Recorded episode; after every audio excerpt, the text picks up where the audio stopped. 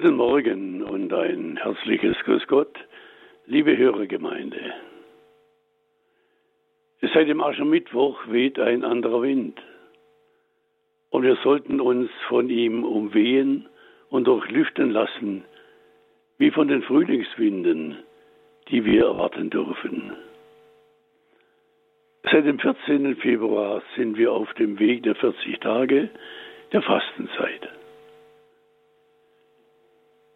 Durch die Bezeichnung Fastenzeit haftet der Zeit oft ein negativer Geschmack an. Aber Fasten meint, ich solle Überflüssiges und Schädliches weglassen, um Heilungsprozesse für Körper und Geist anzuregen. Es geht also um eine innere Gesinnung. Es geht um einen Prozess, der Wandlung und Reifung im Innern von uns Menschen. Fasten ist eine Herzensangelegenheit. Und die Zeit ist eine Zeit lange genug, um in ihr etwas entwickeln zu können, etwas zum Wachsen und Reifen bringen zu können, es formen zu können.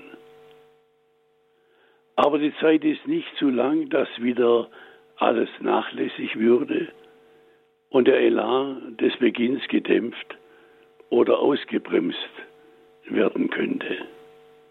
Nein, es ist gerade so viel Zeit, die wir uns wertvoll machen können für das, was ihr Sinn ist und über welche der Ruf Jesu steht, der berühmte Satz, Evangelium nach Markus Kapitel 1, Vers 15, die Zeit ist erfüllt, Gottes Reich ist da, beziehungsweise Gottes Herrschaft ist angebrochen. Also bekehrt euch, glaubt, vertraut euch dem Evangelium an, vertraut euch mir, eurem Christus an. Im Tagesgebet des gestrigen Sonntags haben wir programmatisch gebetet im Blick auf die kommenden Tage. Gott, lass uns in der Erkenntnis Christi voranschreiten und lass uns die Kraft seiner Lösungstat durch ein Leben aus dem Glauben sichtbar machen. Ja, darum ging's beim Fasten.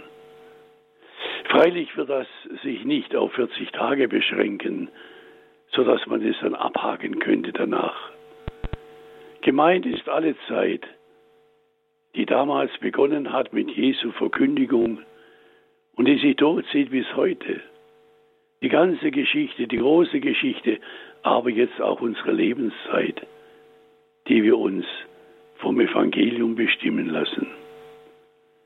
40 Tage eine Zeit, in der ich mich wieder vermehrt darum kümmere, im Blick darauf, was wird werden mit mir, wie wird es mit mir sein, wie werde ich dastehen? Wie werde ich mich fühlen, wenn wir dann am 31. März dieses Jahr, dieses Jahres in das österliche Halleluja, diesen Königsjodler, der von Christus Erlösten, einstimmen würden.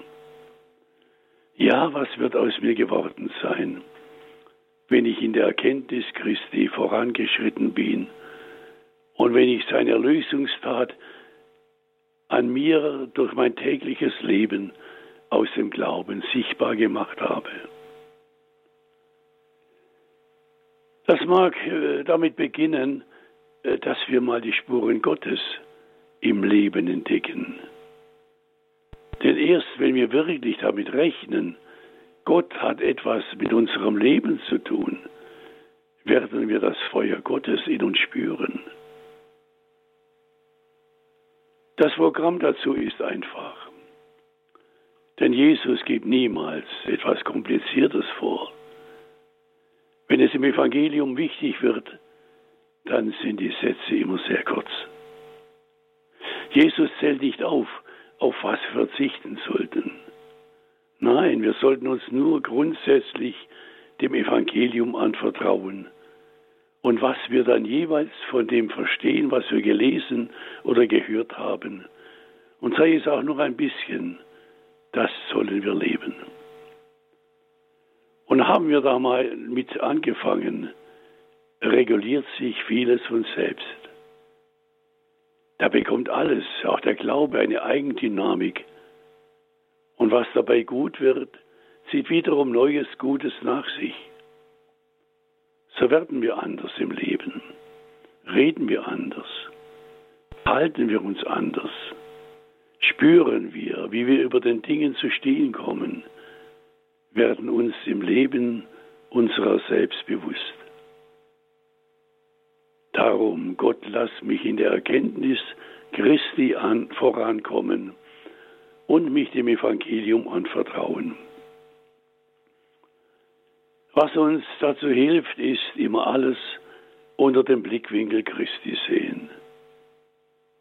Und da ist dann zum Beispiel die einfache, die simple Frage, du Jesus, was soll ich jetzt tun? Ich weiß von Leuten, die fragen sich dies mehrmals den Tag über. Es ist ein Teil ihres Atemholens. Jesus, was soll ich jetzt tun? Sie haben ihren Blick ständig auf ihn gerichtet und sehen damit immer mehr und mehr alles aus seiner Perspektive. Und was mir dann bei diesem Fragen bewusst wird, was mir dazu einfällt, als Lösung erscheint, das ist bestimmt für den Moment das Bestmögliche. Darauf können wir vertrauen. Und aus diesen gewonnenen Einsichten werden Entscheidungen, die dann unser Leben in allen Teilen ändern. Wir sollen jetzt uns in diesen 40 Tagen nicht verzetteln. Wir müssen nicht auf tausend Dinge achten, müssen auch nicht von vielem die Finger lassen. Nein, wir sollen in der Erkenntnis Christi vorankommen und uns vertrauend seinem Evangelium überlassen. Das dringt tief in uns ein und bringt viel in Bewegung. Es braucht ja gar nicht so viel, dass wir uns dann als der Mensch fühlen, äh, den sich Gott gedacht haben mag, als er uns zum Leben rief. Nun, diese Erkenntnis kann aus der Besinnung, zum Beispiel auch einer Versöhnung, dem Sakrament der Beichte kommen. Denn eine Gewissenserforschung ist doch immer auch die Sehnsucht nach dem Menschen, der ich sein könnte, es aber halt mal wieder nicht geschafft habe oder es noch nicht geschafft habe.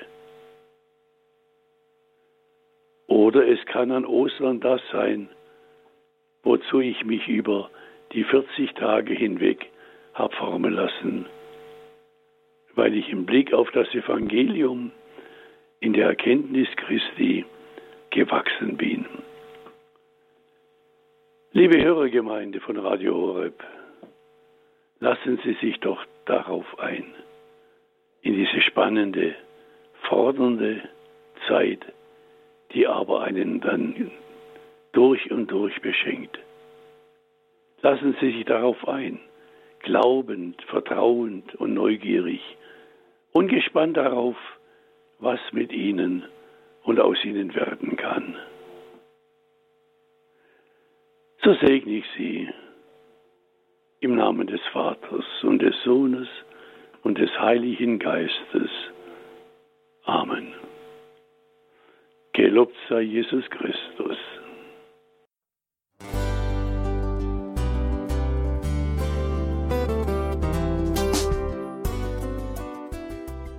Liebe Zuhörerinnen und Zuhörer, vielen Dank, dass Sie unser CD- und Podcast-Angebot in Anspruch nehmen. Wir freuen uns, dass unsere Sendungen auf diese Weise verbreitet werden. Dieser Dienst ist für Sie kostenlos. Für uns ist er allerdings mit einem nicht unerheblichen finanziellen Aufwand verbunden. Deshalb sind wir für jede Spende dankbar. Alle Bankverbindungen unserer Spendenkontos können Sie über unsere Homepage horeb.org unter dem Menüpunkt Spenden einsehen. Dort besteht auch die Möglichkeit, online zu spenden natürlich nach den neuesten Sicherheitsstandards. Sie können diese Informationen auch bei unserem Hörerservice unter der Telefonnummer 08328 921 110 erfragen. Ich wiederhole die Rufnummer 08328 921 110. Vergelt's Gott für Ihre Unterstützung. Ihr Pfarrer Kocher.